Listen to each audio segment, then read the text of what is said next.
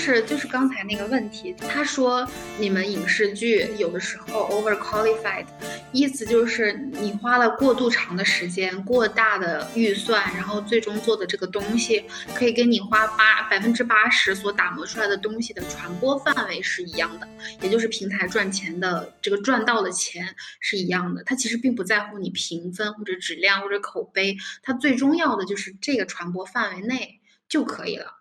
那他这个思路其实就怎么说呢？因为我当时是说，我说，那如果你质量不往前走的话，那大家再看就会觉得你是倒退的嘛。平台就是商业思维，这就跟你在商场里面，你是买 H&M、Zara 这种，就是一季一季出东西，你甚至十件里面、一百件里面只有一件称得上是设计的东西啊，还是去买那种就是所谓的就是啊设计师款，什么独一无二的，什么手作款、匠心款这种的，我觉得就是一样的道理。平台要的可能就是在平台的眼里，我们看到的这些。是快消品，而不是艺术品，不是文化产品。就是觉得拍一个拍一个一个月能拍出来的甜宠剧，他们可能就能挣一个月的钱。你花两年、三年、四年拍像那种什么军师联盟啊那种剧，不见得会比一个甜宠剧赚的多到哪里去。但是你投入的成本绝对是多的多的多的多的多的。它这个 ROI 就是投入产出比，它肯定是作为商人资本。卖方可能会觉得是完全的要考虑的点，就是不对等的。嗯，他是学文化产业研究的嘛？他当时跟我说，就是说就是你的传播范围可能都是相同的，那你。花更大的成本，花更多的精力，你做出来的东西。但是我我是说，如果这个你在比如说做动画，它是技术上有进步，或者说它是思路上，比如说爱死机那种，它尝试了更多思路，它是就是在艺术上是有进步的嘛？但在他们眼里面，就是这个东西是是不计入你这个产出的。然后以及因为他他现在在做的是外企的 marketing，然后我就跟他讨论这个问题，因为他们是说。呃，产出这些之后，他们要跟上传播的节奏，就是他们要去跟一些流行的东西啊，或者是一些名人啊，一些就是最近红的艺人啊之类的，他他就会怀疑你做几年之后是不是还有这个风潮在。我当时也发现了，这个做内容的是平地起高楼，我哪年做完，它哪年呈现出来就是这个东西，但是。就是他们本身是在，就是不包括平台啊，包括做这个做做 PR 或者做 marketing 这种，他们会觉得我要赶上哪个风潮，就要一定要快，要快产出才行。我觉得这是完全两种不一样的思路。这个就是做消费品跟做文化产品的区别吧。但是有一些电影或者电视剧，它也会面临这样的问题，比如说它这个创作的剧本，它是针对当下这个时间段。当下这个社会环境还有语境体系去做的，但如果你没有能及时的制作出来去播出的话，你放两年压两年再来播，那就完全不一样了。就其实文化产品有的时候在某一些类型上也会面临这样的问题。嗯，我觉得还有一个问题是观众的问题。你会虽然有点一棒子打死，但是你会觉得现在有些观众是不值得的。就是现在，就比如说，我现在也在看抖音，我在抖音上面花五分钟，我就能看完一集五十集长的电，不是五十集长，就一集五十分钟长的电视剧。就是现在这些就是所谓的解说号，包括 B 站的这些，他把这个你获取呃信息、获取电视剧内容的路径又缩短了，又更容易了。他告诉你。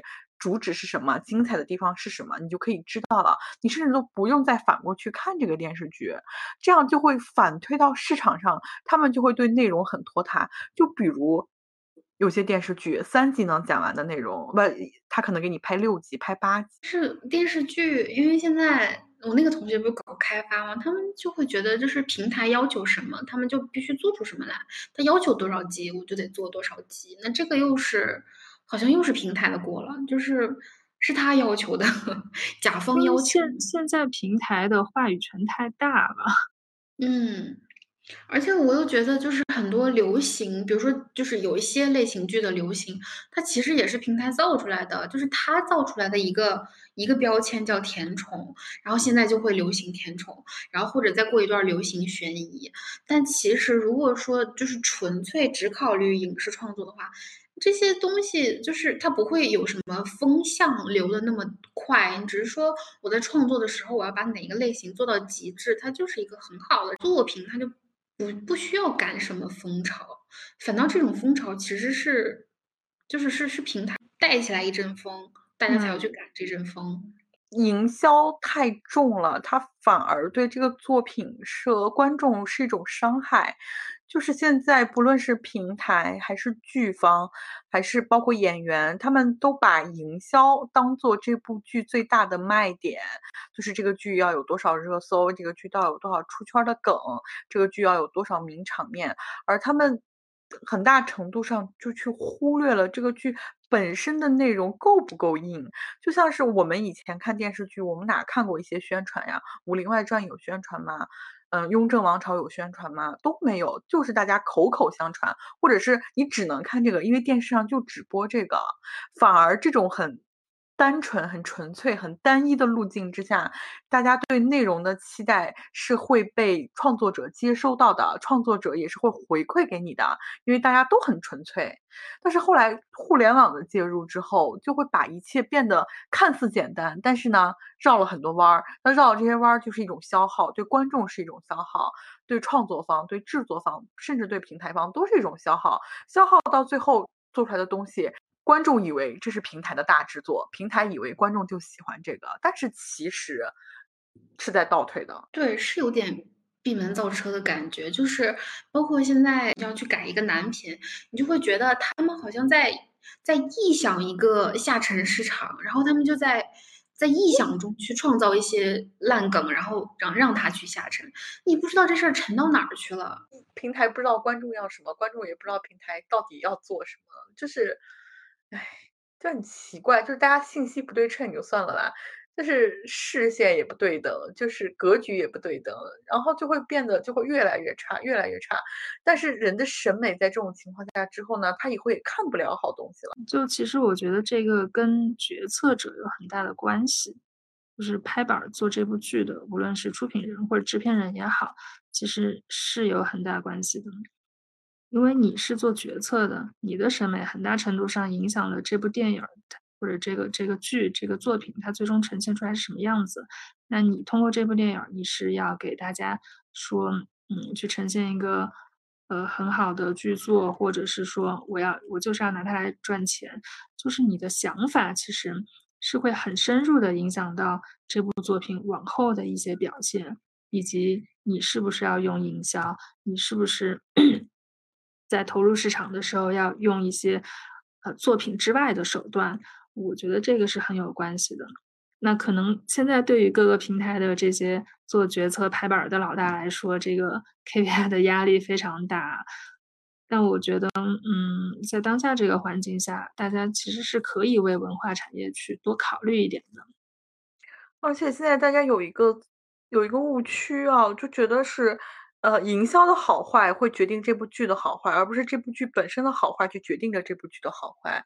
就像，嗯，从营销开始变味儿了，比较嗯特别的一个事件，可能就是当时那个《地球最后的夜晚》，就是它明明不是一个那么适合大众营销的一个作品，那它做了非常。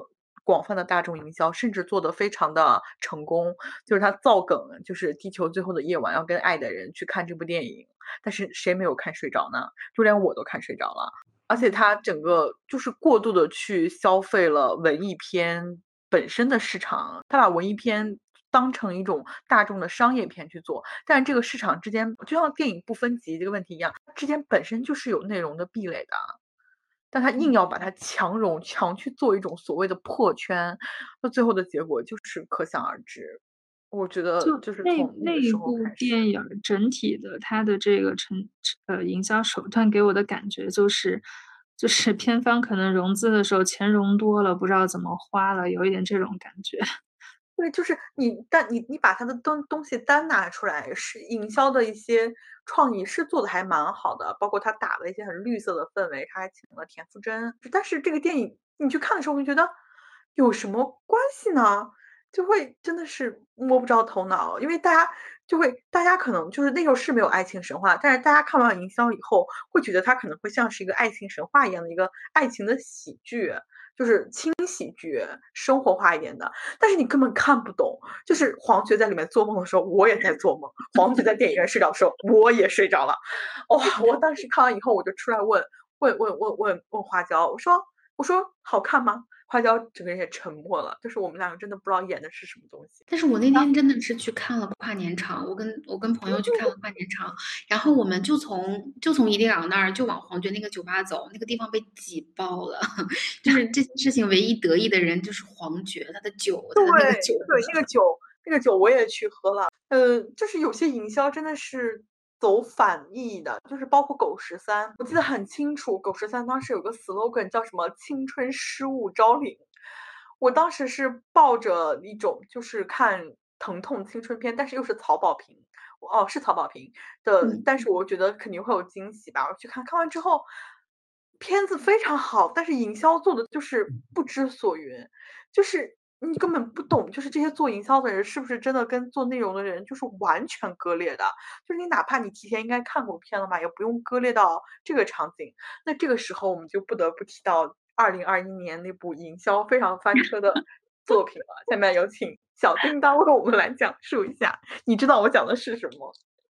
这第一炉香啊！其实我觉得 这中间有很大的割裂，可能就是因为做营销的工作人员他确实。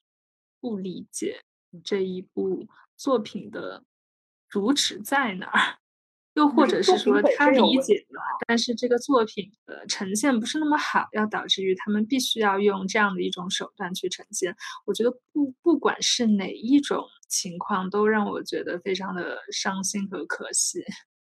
对，就是它变成了全网在，就是大家已经真的不去关心这部片子演员的表演，或者是真的内容的问题了。它变成了被大家嘲笑或者是取乐的一个网络的热梗，就是他把张爱玲变成了那种疼痛的那种，就是有点像郭敬明或者是那种非常矫情的那种东西。就是我虽然不算是受众吧，但是我看到的那些营销的内容的时候，我真的觉得。就像是在做短视频的那种短剧，你知道吗？就很很抓马。看到这一部的营销的时候，我真的觉得就是完了，对，完了。就是怎么说呢？就是在我的理念里，我觉得做营销的人员他应该是具备很很高的审美需求，就是他对美的要求应该是很高的，因为你承担的是你要向没有看过这部电影或这部剧、这部作品的人去讲。就是它到底有什么值得可看的？但是现在我感觉大部分的营销端出来的东西都是非常公式化的。就是因为我最近在找工作，我有看很多招聘启事，尤其是专门做，就是有的是什么影视综都做的那种营销公司，有的是只做电影的啊。但是通篇看下来，一个是他们要找的。就是我每次看到这几个词，我就会放弃，就是因为他会问啊，你要不要做两位一抖？你会不会做短视频？你懂不懂互联网玩法？他他看重的品质就是你会不会搞网络上营销的那一套。不跟你聊你学的是什么，或者说你对电影的这个，你对每部片子要有一定的理解，才能够去做策划，去去策划一个全案出来。这些东西他都不跟你聊。他他就是重点就会在输出一些，啊什么短视频、表情包、有意思的图、段子、玩梗，然后就是这种互联网玩法。一旦这个玩法这个词出来，我就直接就劝退了，我就说 做不了这个工作。类 似于你遇到这种情况，就是让我对整个电影、电视剧营销感觉很反感的一点，就是就是可能。他们要求的这一些，就就这种类型的人才吧，我们姑且称之为，可能大部分的人都是可以做的。生活在这个互联网时代，大家都是有这方面的感知、呃理解，以及有一些方法跟手段是可以达成他们想要这种目的。但是，真正的我们对于审美的讨论太少了。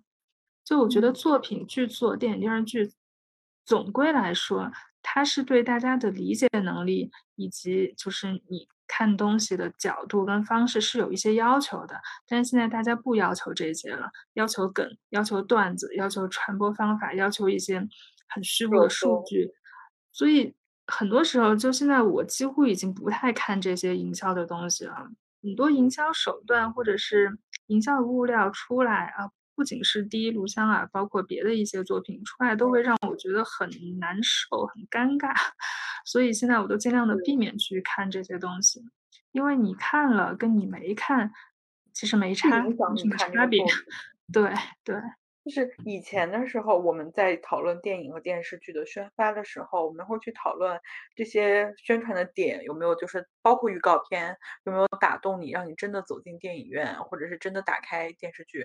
但是呢，你现在可能不会了，就是因为有些就是营销彻彻底底的变成了一把双刃剑，就是他会把一些东西给你期待值拉得太高了，就比如说八角亭迷雾。还有就是迷雾剧场，就这种名号，把它的期待值拉得特别特别高，但是它其实后面是烂尾了的。但是呢，你由另一方面来说，就是那个什么隐秘的角落的时候，它前期我没有看到太多营销的宣传，可能也是我的受众面的问题。但是它后面就是张东升的那个梗出来的时候，就是那个你看我还有机会吗？包括小白船，它是给这个片子引流引了很大的。但是这个片子本身的内容是过硬的，它是可以把这些引来的人留下的。你的质量，你的作品的质量到那种程度的时候，你怎么营销，怎么造梗，怎么玩梗，其实都没关系。就是现在的营销，感觉一种名不符实，而且现在让人大家的观点很奇怪，会做一些恶意的营销，就是他们会觉得被骂黑红也是一种红。就比如说谁是凶手，就是这个电视剧我。嗯，没有看，我只是铺天盖地的看到他道歉的信息，就包括那个海报，他不是就是基本上是照搬 Legal High 嘛？他在依靠一种，就是首先说这些负面的新闻对他是有伤害的，但是在于这个剧完全没有热度的时候，这些负面的伤害也对他来说也是一种引流，也会有人因为这个去看的，太糟糕了。对，很糟糕，非常糟糕。就是包括现在有些东西的抄袭，他上午报抄袭，他下午这个人就原谅他了，然后就就和解了。就是最后大家讨论的观点变成了，呃，知错就改，而不是他本身就犯错这件事情。不是，我是觉得它整体的，就是影视行业的这个。从从从宣传到营销这个路子啊，倒不是说像其他的我们说正经的行业去做的，一个是公关，一个是这个市场 marketing，就是。没有从这种正统的里面去，反而没有去学一些就是正统一点、高级一点的这种策略上的东西。对，没错，就是对，就包括像之前前两年黄海，就是说那个海报设计师做的很很厉害呀，很贴题啊。但是你说在我们这种就是以前做过，比如说像做汽车、做奢侈品、做这类的。他们去做一个设计图的时候，难道这就不是基本的 要求吗？就是你要贴题，要有表现力，你做的要要要要漂亮，要精彩，要什么的？这只是一个刚刚一个好转的一点点迹象而已。现在就是连北影节和金鸡海报做的好看都能被夸上天，但这不是他应该做的吗？就是包括现在很好笑的一点，就是演员用原声都值得被夸了。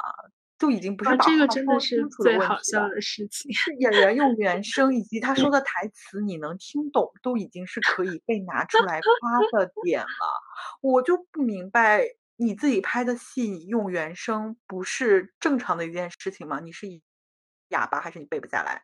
你台词不好你可以练呐。你你你难道你难道只露个脸吗？你难道只靠你的肢体去演技吗？你演的又不是个哑巴，你的演技又不好。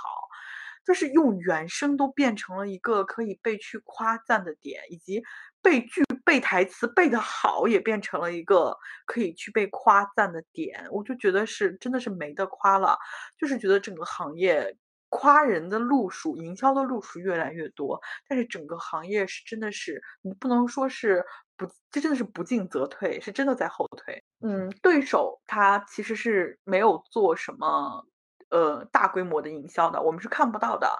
对手很大部分的一部分营销是呃那个什么，前段时间出圈的一个梗就是宁理，嗯，那是谭卓是不是？谭卓和郭京飞的那个台湾腔。嗯，对，出出圈的一个梗，然后呢，它还有一个部分中年的这种间谍的这种就是故故事，它基本上没有其他出圈的点，但它的内容其实是非常好的，是你完全能够看进去，而且它的角度非常的奇特。他讲的不是我们，他讲的不全是，就像暴风眼一样。暴风眼的话，它主要针对的就是我们。国家的国安局的这些情报人员、这些工作人员是怎么工作的啊？然后对方是被我们就是一步一步围剿在墙角里，然后摁住打的。